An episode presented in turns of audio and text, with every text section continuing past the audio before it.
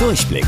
Die Radio Hamburg Kindernachrichten. Hier lernen auch unsere Eltern noch was. Mit täglich Togo. Ich bin Saskia. Hi zusammen.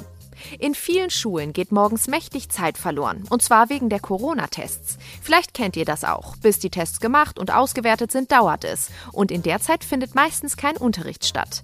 Eine Schule aus Mönchengladbach hat sich deswegen etwas Besonderes ausgedacht. An dem Gymnasium gibt es jetzt eine sogenannte Teststraße, die das Testen beschleunigen und damit den Unterrichtsausfall verringern soll.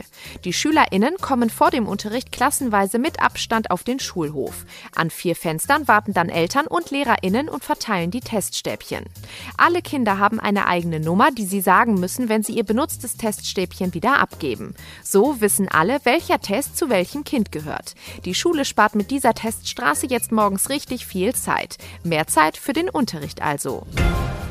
Auch wenn ihr euch möglicherweise über das Schmuddelwetter ärgert. Einige freuen sich über den andauernden Regen. Und zwar die ErdbeerbauerInnen. Im Supermarkt gibt es zwar schon Erdbeeren zu kaufen, aber die richtige Erdbeerernte bei uns kommt erst noch.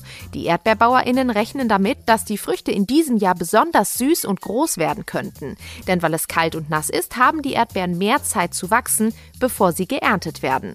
Wenn es jetzt noch ein paar Tage sonnig ist, dann kriegen wir richtig große und süße Früchte. Und tatsächlich könnte der Regen zum Wochenende ein Ende haben und die Sonne rauskommen.